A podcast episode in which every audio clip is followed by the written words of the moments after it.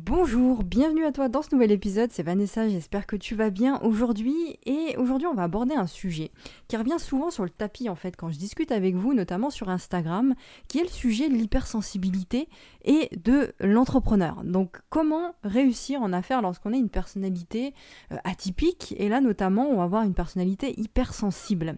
Euh, alors l'hypersensibilité déjà on rentre dans le vif du sujet, l'hypersensibilité c'est souvent perçu comme un fardeau par les personnes elles-mêmes qui le sont et aussi par leur entourage. Mais on va voir ici qu'il y a de nombreux, nombreux avantages à être un entrepreneur hypersensible et j'espère que tu vas tirer le plus grand bien de cet épisode aujourd'hui.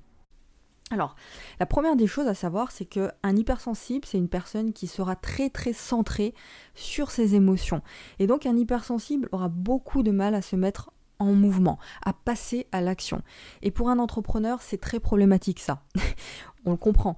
Euh, parce que, alors pourquoi l'hypersensible aura du mal à passer à l'action? Alors comme la plupart des gens, c'est la peur. Bon, sauf que la peur est multipliée par fois 1000. C'est-à-dire que tu auras peur de la conséquence de tes actions, tu auras peur de la réaction des autres, du jugement, tu auras peur des moqueries, etc. Bon, et ça c'est un truc que tu vas ressentir encore plus fort, avec encore plus d'intensité que la plupart des gens.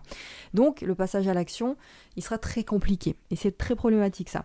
Euh, et c'est quelque chose qui peut être très difficile à vivre pour toi, pour l'hypersensible lui-même, mais aussi pour son entourage, qui peut être énervé euh, par ton comportement, qui peut être énervé par euh, le fait que tes émotions changent beaucoup, parce qu'il y a beaucoup de frustration aussi. quand tu as envie de passer à l'action mais que tu le fais pas, tu t'en veux. Et donc ça crée encore plus de comportements un petit peu bah, extrêmes, si tu veux. Et ça, l'entourage, eh bien, le subit aussi. Et ça peut être difficile. Alors je vais te montrer ici que justement les hypersensibles sont des personnes qui peuvent être extrêmement utiles, c'est même pas qui peuvent être, qui sont extrêmement utiles pour le monde, encore faut-il qu'ils en soient conscients. Et en tout cas leur vision est utile pour le monde. Parce que les hypersensibles en général, ils peuvent être amenés à, se dire qu'ils sont complètement en décalage avec les autres tu vois, par rapport aux autres. Euh, on a l'impression d'être un extraterrestre par rapport aux autres, d'être complètement différent, et on fait de cette différence en général quelque chose de négatif. Et c'est ça tout le problème. Euh, les hypersensibles aimeraient faire en sorte que les choses autour d'eux changent. Tu vois, ils ont une vision du monde et ils aimeraient que les autres comprennent cette vision-là aussi. Et, euh, et ils se disent, voilà, si le monde changeait dans ce sens, eh bien, je me sentirais mieux. Et le, le problème avec ça, c'est que tu restes dans ces émotions-là. Et en même temps, tu vois les autres, eux, passer à l'action, avancer, et ça, c'est hyper frustrant pour un hypersensible.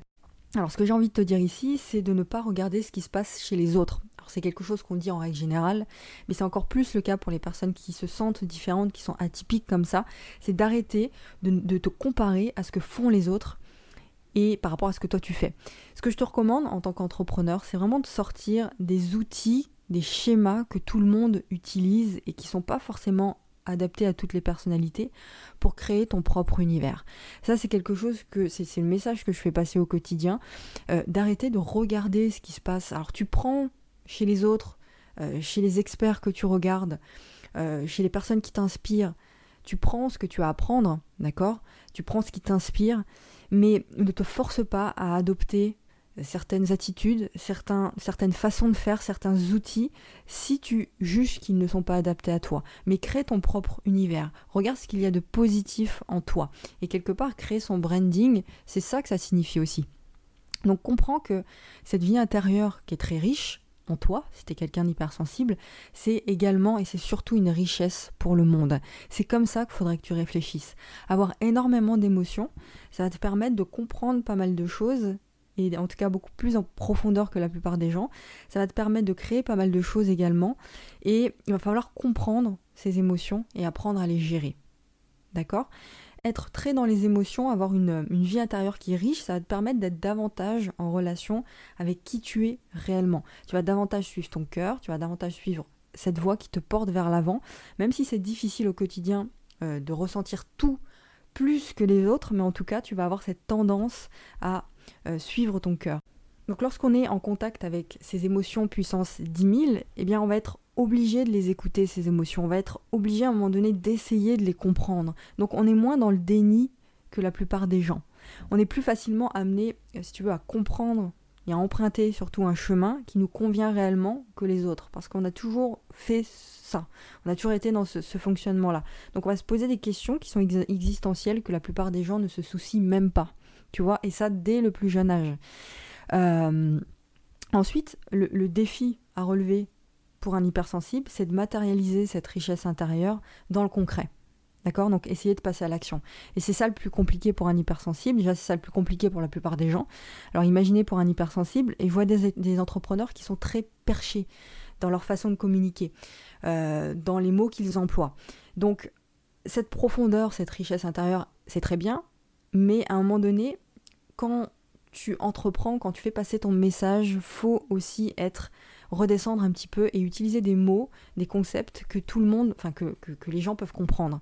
Euh, et c'est le défi des entrepreneurs aujourd'hui qui veulent faire passer leur message, des entrepreneurs hypersensibles, c'est euh, d'apprendre à redescendre et à créer du concret. Voilà, ça c'est vraiment le défi d'un entrepreneur hypersensible. Et comment on fait?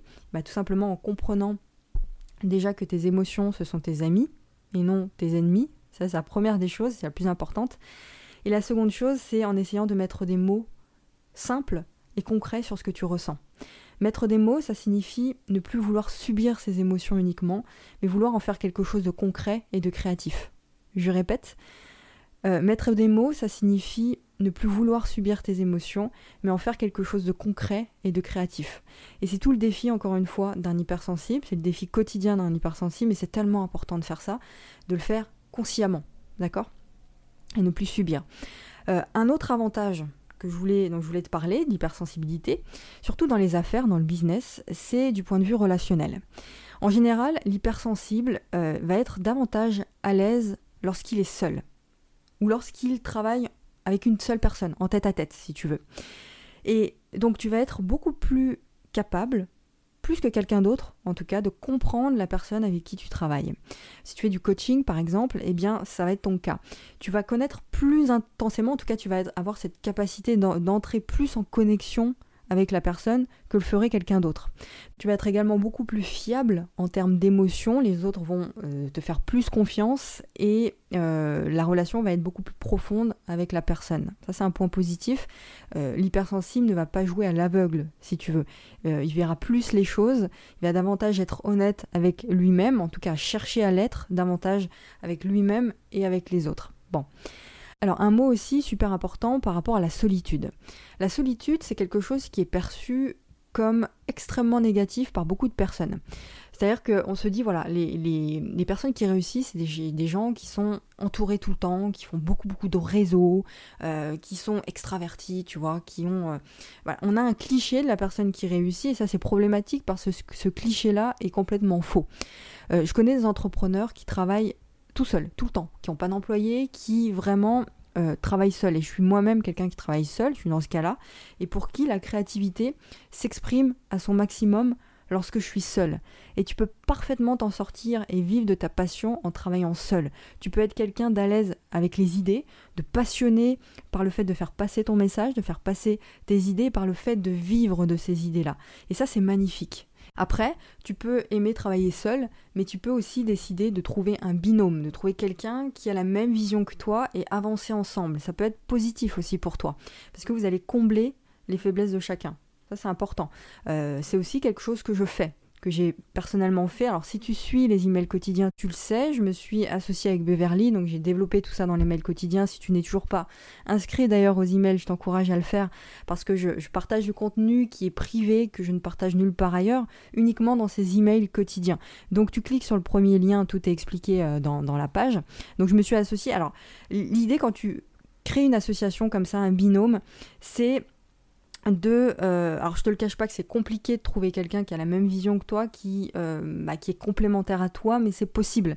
Et je t'encourage à trouver un binôme. Alors encore une fois si tu en ressens le besoin euh, il faut savoir gérer ça par contre. Hein. Nous, notre différence, c'est qu'on est très clivante dans notre façon d'être, dans notre façon de faire. C'est-à-dire qu'on colle pas du tout au schéma classique des coachs qu'on voit sur Internet. On est plus dans l'optique de sortir de ces outils-là que tout le monde utilise pour créer son propre univers. Ça, c'est important. On, est beaucoup plus profonde et je pense qu'on défend une cause qui va au-delà du simple fait d'aider les autres à créer un business sur Internet. Euh, on fait passer un message qui est que tu peux faire de ta différence, de ta vision si particulière du monde, un mouvement. Un truc qui a tellement de valeur pour les autres que tu en fais ton métier en fait. Ça c'est notre cause qui est bah, sors de ce système-là et crée ta propre liberté. C'est une vision qu'on a en commun et c'est pour ça qu'on s'est associé aujourd'hui pour rendre cette vision encore plus forte. Mais en tout cas, voilà, trouver un binôme, c'est pas quelque chose de euh, d'obligatoire ou de nécessaire forcément au départ.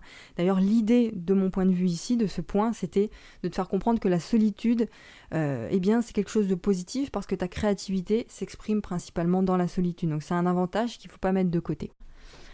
Alors, un point essentiel aussi à retenir ici, c'est que le côté émotionnel d'un hypersensible, c'est en réalité une forme d'intelligence. Il faut prendre conscience de ça. On est dans un monde aujourd'hui, enfin on vit dans un système qui ne valorise pas du tout les personnalités atypiques, qui ne valorise pas du tout la différence. Et ça c'est problématique parce que ça n'encourage pas les entrepreneurs qui se sentent différents, justement, les hypersensibles, à s'exprimer, à se sentir mieux, à valoriser leurs idées. Parce que en étant minoritaire, bah, on se dit voilà, euh, bah, je vais pas, je vais pas partager mes idées parce que les autres de toute façon comprendront pas.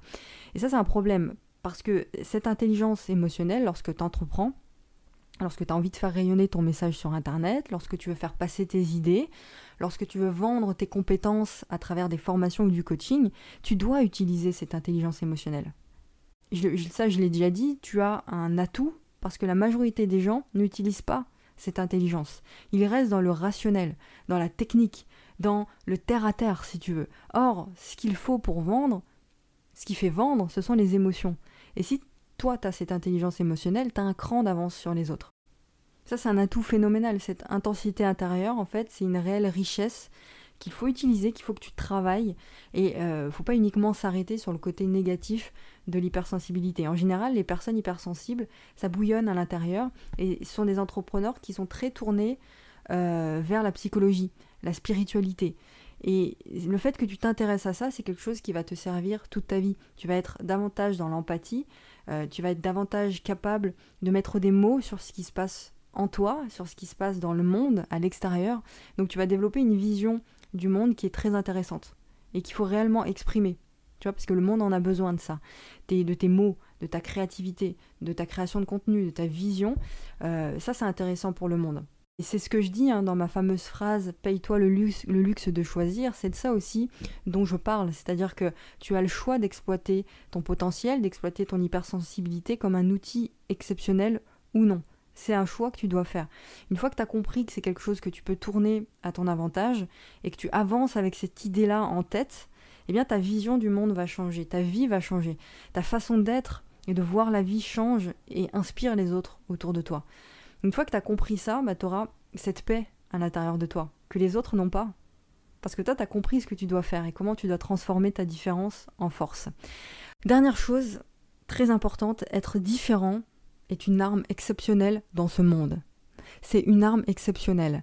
Ce qui est un danger, à l'inverse, c'est de vouloir absolument être comme tout le monde.